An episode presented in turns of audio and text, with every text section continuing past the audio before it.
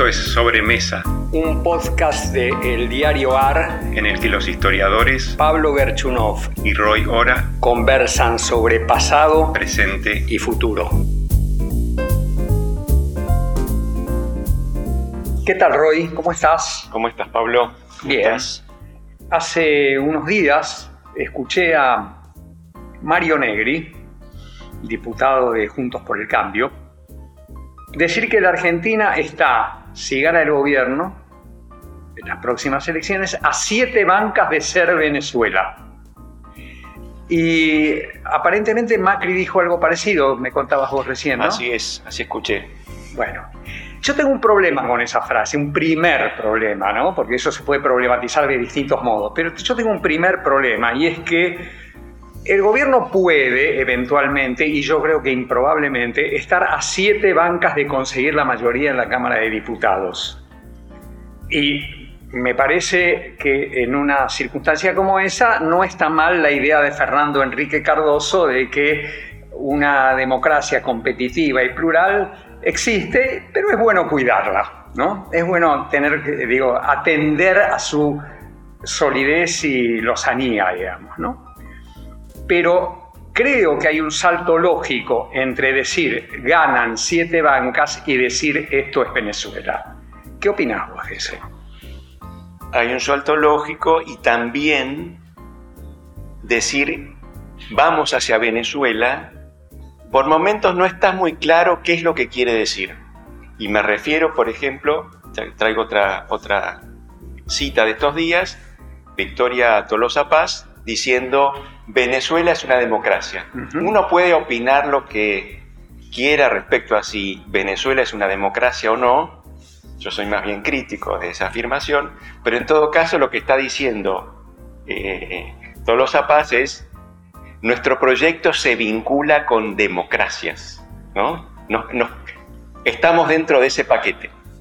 Y yo creo que esto es importante porque, bueno, eh, yendo rápidamente sobre la experiencia de Venezuela, Chávez, me parece, nunca renunció a la premisa de que él era el presidente de un gobierno democrático surgido en elecciones competitivas Perdón, Stalin tampoco. Sí.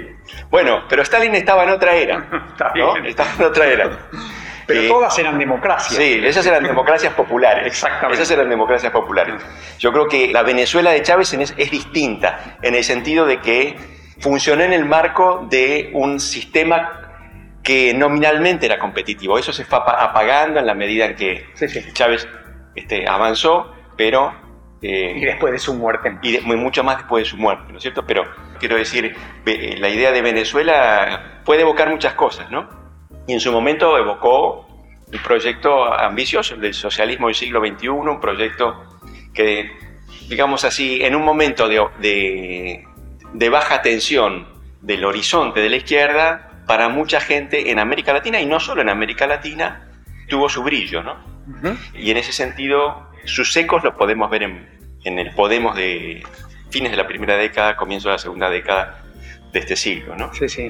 Eh, por supuesto, después sabemos que ese proyecto tenía mucho más de, de redistribucionista que de democratizador, y en la medida en que los recursos se fueron agotando, se volvió mucho más autoritario, ¿no? mucho más te- tendió a, a concentrar la autoridad y no a socializarla. ¿no? Pero en todo caso, ahí, ahí, hasta que recientemente se ha convertido en una verdadera pesadilla, en primer lugar para los propios venezolanos, es para mi gusto una de las ilustraciones más, más cabales de esa expresión en inglés que es votar con los pies. Claro. claro. ¿no? Está clarísimo que quien puede irse se va. ¿Y por qué no nos puede pasar eso a nosotros? Bueno, yo creo que es muy difícil que, que la Argentina sea Venezuela. Me parece que no hay, no hay buenas razones para, más que las razones de la, de la tribuna política, para pensar en, ese, en esos términos, ¿no? Por distintas razones. Una muy importante, y empiezo por ahí, por arriba, creo que los propios dirigentes del Frente de Todos, que guardan alguna simpatía por, por la experiencia de Venezuela, que han tenido en el pasado compromisos con el régimen, que sienten nostalgias por sus glorias pasadas, son animales políticos distintos a los que acompañaron a Chávez. Estoy de acuerdo. Estoy de acuerdo. Y mira, traigo una cita un poco quizás erudita. Hay un historiador que me gusta mucho, a mí, Ross McKibben, un australiano que eh, tiene muy lindos trabajos sobre la izquierda británica y participó en esa discusión tan interesante que arrancó, bueno, comienzos del siglo XX y se fue desplegando en distintas etapas sobre por qué no hay socialismo en Estados Unidos, ¿no? por qué no hubo socialismo, por qué no le fue bien el socialismo. Y él mira el caso de Gran Bretaña, tiene un artículo muy lindo que dice por qué no hubo marxismo, y para él marxismo quiere decir socialismo en Gran Bretaña. Y una de las cosas que dice es, bueno, razones que tienen que ver con cómo es la sociedad, pero también los grupos dirigentes. Y él lo que observa es que las dirigentes de la izquierda laborista, digamos, es un partido que caminó por su propia senda en un momento en el que la socialdemocracia era poderosa en Europa, no sentían empatía, no se sentían parte de la cultura socialdemócrata. Entonces él ahí muestra, bueno, ¿qué les gustaba citar? a esos dirigentes que levantaban la voz en nombre del socialismo británico. Les gustaba citar a Shakespeare, cosas por el estilo. Es decir, no estaban alienados respecto a la cultura nacional. Y yo creo que eso es muy importante para entender bueno, cuando a veces hay un poco de retórica, bueno, por debajo de esa retórica, cuáles son las verdaderas convicciones, las verdaderas creencias de los dirigentes políticos que son importantes en determinadas coyunturas, ¿no es cierto? Que hay una sociedad, hay fuerzas políticas organizadas, pero en algunos momentos hay dirigentes que tienen que tomar decisiones importantes, que es vamos para allá o vamos para allá. Y me parece que por la naturaleza de la, de los procesos de socialización política y antes de los procesos de socialización más generales de los dirigentes que a veces elogian a Venezuela, sus convicciones más íntimas, bueno, se sienten mucho más cómodos en un país como la Argentina que, como, que en un país como Venezuela. Déjame introducir un punto ahí. Muchos se sienten más cómodos en esa coalición heterogénea que es el Frente de Todos. Pero yo me arriesgaría a decir que la propia Cristina se sentiría incómoda en un modelo socialismo siglo XXI. Yo quisiera remitirme a una anécdota, a una pequeña historia, que, pero, que, me parece interesante, de hace 10 años, que es Cristina gana las elecciones en octubre de 2011 obteniendo sorpresivamente, sorprendentemente, porque no se esperaba tanto, 54% de los votos y recuperando la mayoría en la Cámara de Diputados que había perdido en 2009. Eso es octubre. En febrero de 2012, ella va al acto habla Mónica Fein, la, creo que era Mónica Fein, la intendente de Rosario, eh, y ella está a un costado de Mónica Fein, y ahí ocurre una cosa que hizo estallar a la prensa escrita, oral y televisiva. Y es, susurrando con los labios, ella dice, creo que era el 27 de febrero, dice, vamos por todo. Y ese vamos por todo habría un campo, habría el campo de avanzar con la ley de medios, avanzar con una reforma constitucional, avanzar con lo que ahora se llama una autocracia, palabra de moda. ¿Qué pasó con ese vamos por todo? Y la respuesta es, con todo ese poder adquirido en ese momento, no pasó nada. Pero más todavía, no pasó nada ni siquiera con la ley de, con el avance sobre Clarín. Había una fecha límite en donde vencían las cautelares de Clarín, el 7 de, me acuerdo, el 7 de diciembre, y ese 7 de diciembre pasó eh, el encargado de la, de, la, operación Clarín, que era Martín Sabatella, no hizo nada, se quedó en la puerta con la gendarmería, entró, dejó un escrito, se fue y después todo el operativo Clarín se fue desvaneciendo. En marzo de 2013, si no recuerdo mal, muere Chávez.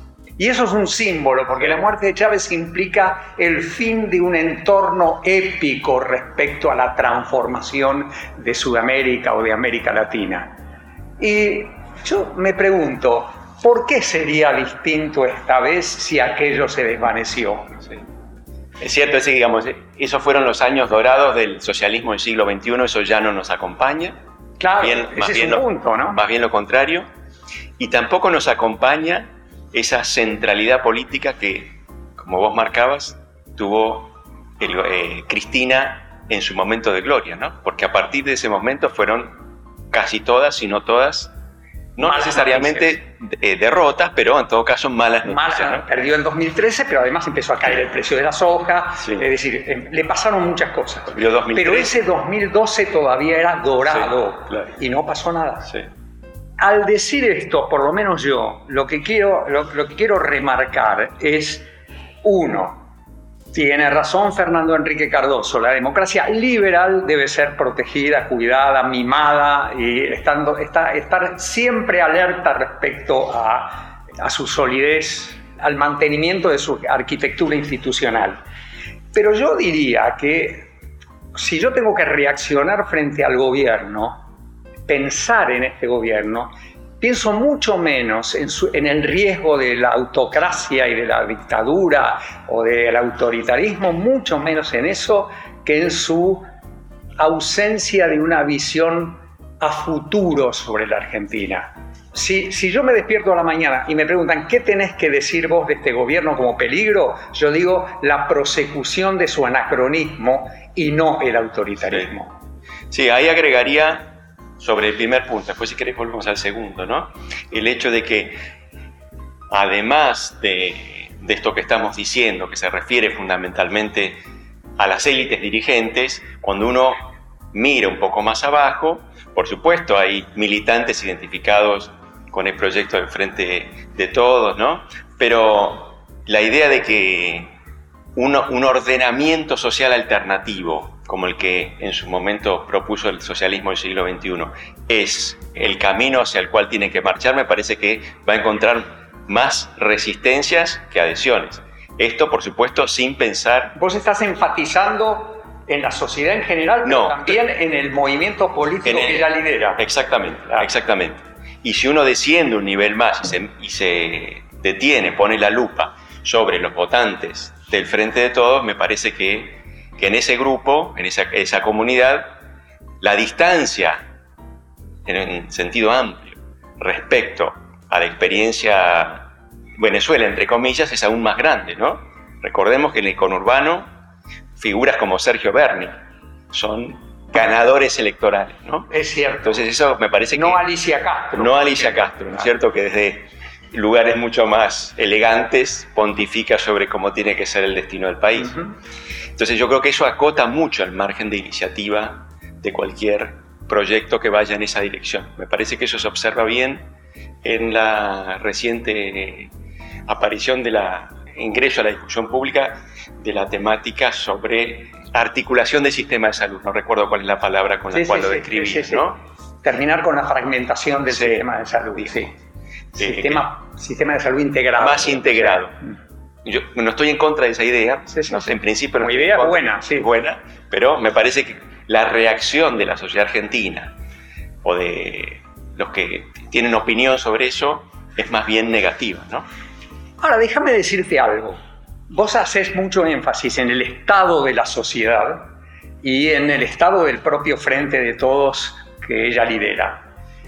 Yo, al contar la anécdota sobre Cristina 2012, lo que quería hacer, y entonces lo enfatizo ahora, era decir que ni si, ahora entro en el, en- el terreno resbaladizo de la interpretación psicológica. ¿eh?